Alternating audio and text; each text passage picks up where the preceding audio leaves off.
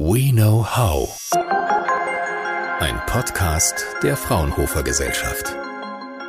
Nahezu alle Produkte des täglichen Bedarfs sind heute verpackt, meistens in Plastik, Kunststoff. Statistisch gesehen hat jeder Bürger in Deutschland im Jahr 2020, also jeder von uns, fast 228 Kilogramm Verpackungsmüll produziert, Tendenz steigend. Wie wir damit umgehen und warum Verpackungen in manchen Bereichen dennoch notwendig sind, darum wird es heute gehen. Damit hallo und herzlich willkommen zum Fraunhofer Podcast. Mein Name ist Viktor Dileski und meine Gesprächspartnerin ist eine ausgewiesene Expertin auf dem Gebiet der Verpackungen. Sie forscht hier schon seit Jahrzehnten und ist mehrfach preisgekrönt. Dazu aber später mehr. Jetzt freue ich mich erstmal, Sie am Telefon begrüßen zu dürfen. Es ist Frau Dr. Sabine Amberg-Schwab vom Fraunhofer Institut für Silikatforschung, kurz Fraunhofer ISC in Würzburg. Hallo, Frau Amberg-Schwab. Ja, hallo, grüß Sie. Schön, dass Sie dabei sind. Ja, was sagen Sie? Brauchen wir Verpackungen? Ja, unsere Lebensmittel werden ja zu einem großen Teil in Kunststoffverpackungen abgepackt und hier hat sich auch der Begriff Convenience Food etabliert. Das heißt, Lebensmittel sollen lange haltbar sein, die sollen hygienisch verpackt sein, zu jeder Zeit verfügbar und man möchte praktisch in allen Lebenslagen alles parat haben und möglichst vielleicht auch schon vor oder fertig gegart. Man beobachtet jetzt Abpackungen zu kleineren Einheiten für Singlehaushalte, kleinere Portionen.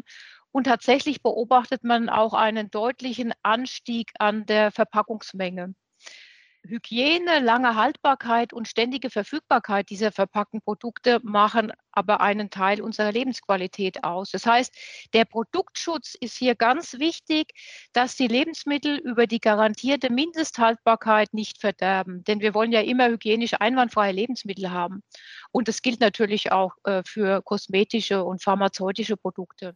Anfang Dezember 2020 erschien ein Report des Bündnisses Break Free from Plastic, ähm, der uns verdeutlicht hat, wie sehr die Welt vor allem mit Lebensmittelverpackungen verschmutzt ist, allen voran natürlich Plastikflaschen, Getränkeflaschen.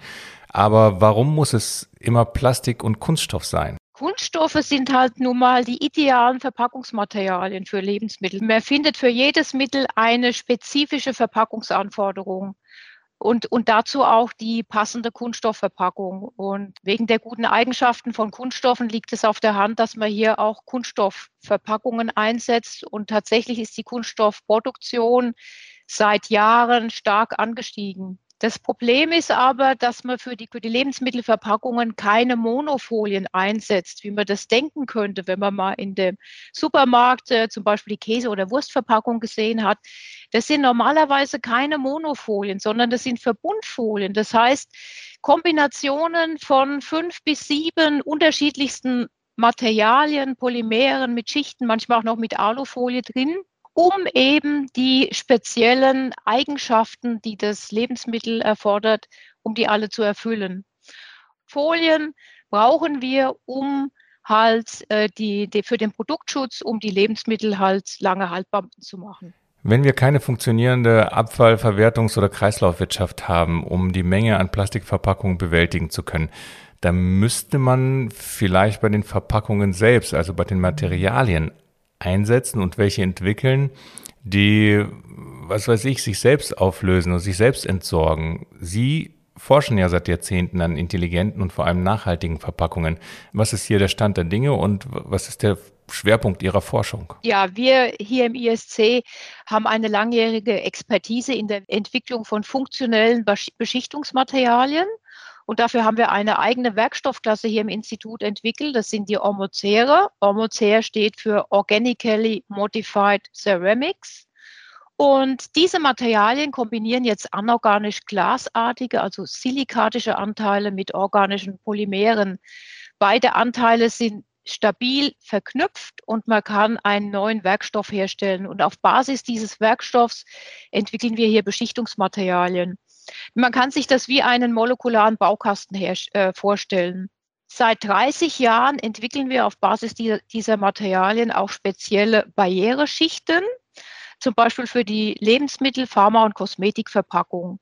Barriereschichten brauchen wir zum Beispiel bei Verpackungsmaterialien, um das Packgut zu schützen vor dem Einfluss von Sauerstoff Ja, Sauerstoff soll nicht von außen hineindringen oder Feuchtigkeit oder auch das Packgut soll vor Aromaverlust geschützt werden, wie bei, bei der Kaffeeverpackung zum Beispiel.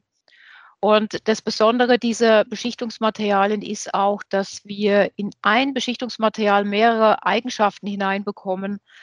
Zum Beispiel äh, gute Barriere gegenüber Sauerstoff, Barriere gegenüber Wasserdampf, Aromabarriere und gleichzeitig auch keine Wechselwirkung mit dem Lebensmittel, abriebeständige Oberflächen und so weiter. Was, was genau bedeutet in diesem Kontext Barriere? Ist es eher als Schutz oder Hindernis zu verstehen? Also denken Sie an eine Kartoffelchipsverpackung. Mhm. Äh, oder Plätzchenverpackung. Das ist eine Kartoffelchips müssen über die äh, Mindesthaltbarkeit natürlich knusprig aufbewahrt werden. Die sollen, die sollen ihren, ihre Aromen behalten das ist wichtig. Also es darf kein Wasserdampf von außen rein, muss, äh, das muss, äh, die Feuchtigkeit muss außen vorgehalten werden.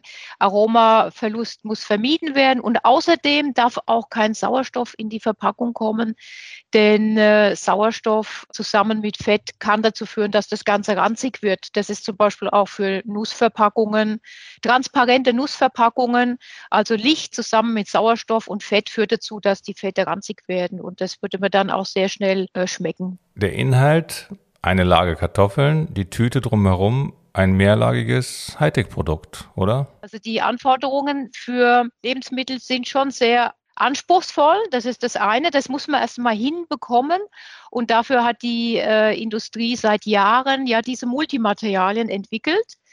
Multimaterialien aus, aus fünf bis sieben oder acht unterschiedlichen Lagen. Und ähm, diese Multimaterialien sind exakt angepasst auf die Anforderungen von einem speziellen Lebensmittel zum Beispiel. Mhm. Die sind optimiert im Hinblick auf Eigenschaften, Verarbeitung und Preis. Die sind, was der Preis betrifft, eigentlich unschlagbar. Das ist das eine, das Verpackungsmaterial. Aber was die Entsorgung betrifft, sind diese Multimaterialien natürlich nicht recycelbar. Man kriegt die Lagen nicht mehr auseinander. Das heißt also, man kann diese, diese Materialien nur diese flexiblen Verpackungsmaterialien oder auch äh, kompakte Verpackungsmaterialien, die kann man dann nur verbrennen. Dabei entsteht CO2, das Treibhausgas. Oder man deponiert diese Verpackungsmaterialien oder exportiert sie, wie das ja auch gemacht wird, nach Asien zum Beispiel. Zurück zu Ihrer Arbeit und Ihrer Forschung, ähm, Ihrer preisgekrönten Arbeit, muss man ja sagen. Sie haben im Jahr 2020 bereits einige Preise erhalten, den Europäischen Nachhaltigkeitspreis oder den Deutschen Verpackungspreis, um nur zwei zu nennen. Herzlichen Glückwunsch dazu nochmal. Diese haben Sie für eine besondere Entwicklung erhalten. Haben Sie da jetzt die Weltformel für Verpackungen entdeckt oder was haben Sie genau entwickelt? Also Barriereschichten entwickeln wir schon seit 30 Jahren. Das Neue, was wir jetzt entwickelt haben, ist ein Beschichtungsmaterial, das biobasiert ist und bioabbaubar. Unser neues Material nennen wir Bio-Omocer. Dafür haben wir unter anderem auch den Preis bekommen. Und die Idee dahinter war, dass wir diese äh, Bio-Omocere einsetzen können, auch für bioabbaubare Verpackungsmaterialien, zum Beispiel Verpackungsmaterialien auf Basis von Papier. Das wissen wir, Papier kann äh, gut recycelt werden und aber ist nicht geeignet erstmal als Verpackungsmaterial, weil es nicht ausreichende Barriere und sonstige Funktionen hat. Aber durch die Beschichtung mit dem Bio-Omocer kann man die Eigenschaften so hinbekommen, dass wir auch papierbasierte Verpackungen wahrscheinlich in der Zukunft haben werden. Mit den Bio-Omoceren kann man biobasierte, bioabbaubare Verpackungsmaterialien herstellen. Und mit den Omozären kann man zum Beispiel Monomaterialien für Verpackungen herstellen, die dann hinterher leicht zu recyceln sind. Darauf kommt es ja an. Wir wollen Materialien haben, die, die man leicht recyceln kann oder die man äh, dann eben kompostieren kann als, als Ende, äh, zum Ende hin. Nochmal die Nachfrage, was genau ist jetzt Bio daran? Also was ist das Besondere? Bedeutet Bio, dass es biologisch abbaubar ist oder ähm, ist Bio, äh, also das Biologische auch Teil dieser Bio-Omozere? Das Besondere bei den Bio-Omozeren ist, dass wir den bioorganischen Anteil aus biologischen Reststoffen gewinnen können, sozusagen aus Bioabfällen. Aus Bioabfällen lassen sich noch wertvolle Zellulosen oder Hemizellulosen isolieren. Und diese äh, Materialien können wir dann wieder äh, einsetzen, um hochwertige Ausgangsverbindungen für unsere Lacksynthesen zu gewinnen. Das heißt, wir betreiben eigentlich ein Upgrading von Bioabfall. Mhm. Am besten wäre es ja, wenn wir ein System hätten, bei dem Kunststoffe niemals zu Abfall werden. Ne? Also Kreislaufwirtschaft. Das heißt, äh, Kunststoffe sollten eigentlich möglichst lange erstmal im Kreislauf bleiben, das heißt auch wiederverwendet werden. Und wenn das nicht mehr möglich ist, dann muss dafür gesorgt werden, dass Kunststoffe recycelt werden können. Und eben als letztes eben auch spielt die Kompostierbarkeit auch eine Rolle.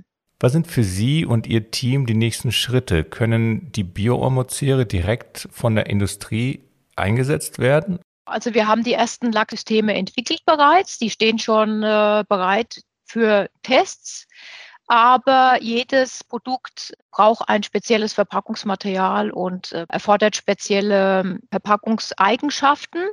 Und da sind wir im Moment dabei, mit, äh, mit vielen Industrieprojekten unsere Beschichtungsmaterialien quasi fit zu machen für spezielle Verpackungsanforderungen. Und hier geht es zum Beispiel um Lebensmittelverpackungen, Kosmetikverpackungen und auch Pharmaverpackungen und auch Biofolien sollen zum Einsatz kommen, die entweder recycelbar oder kompostierbar sind.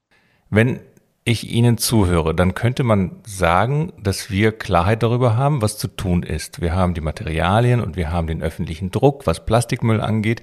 Glauben Sie, dass das einen Aufbruch bedeuten könnte oder ist das ein nach wie vor sehr langsamer Prozess?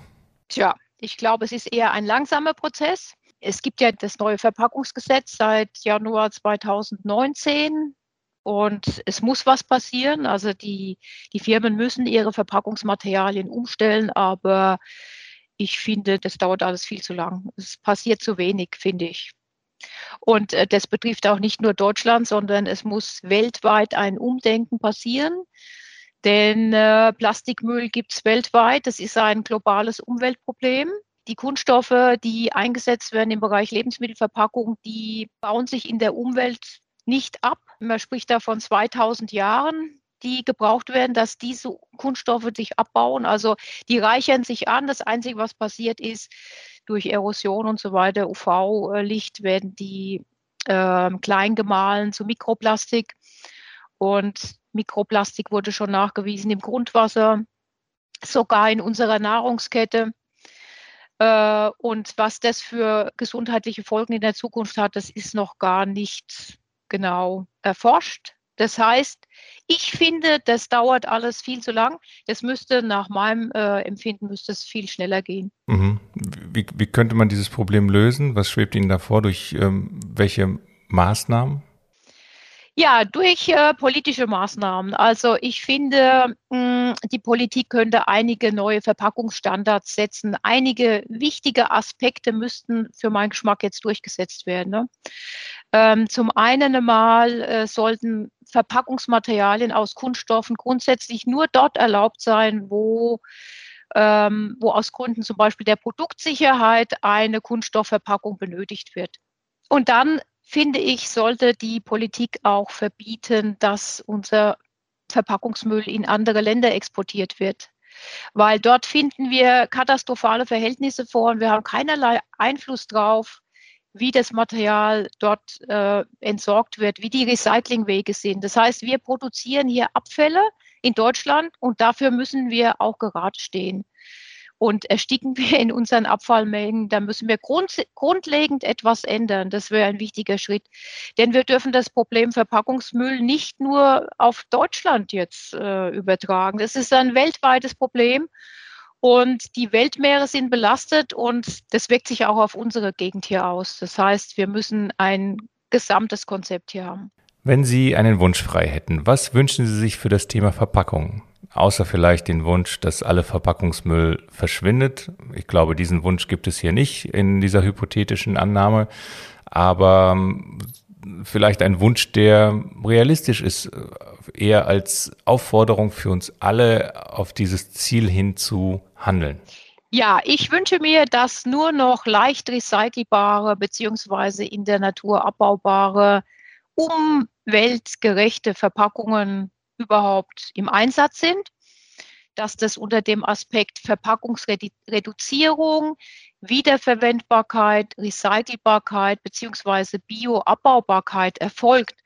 Und auch das Design von Verpackungen sollte stärkere Beachtung finden, denn auch das Design kann wichtig sein für ein Recycling und für Kunststoffvermeidung letzten Endes.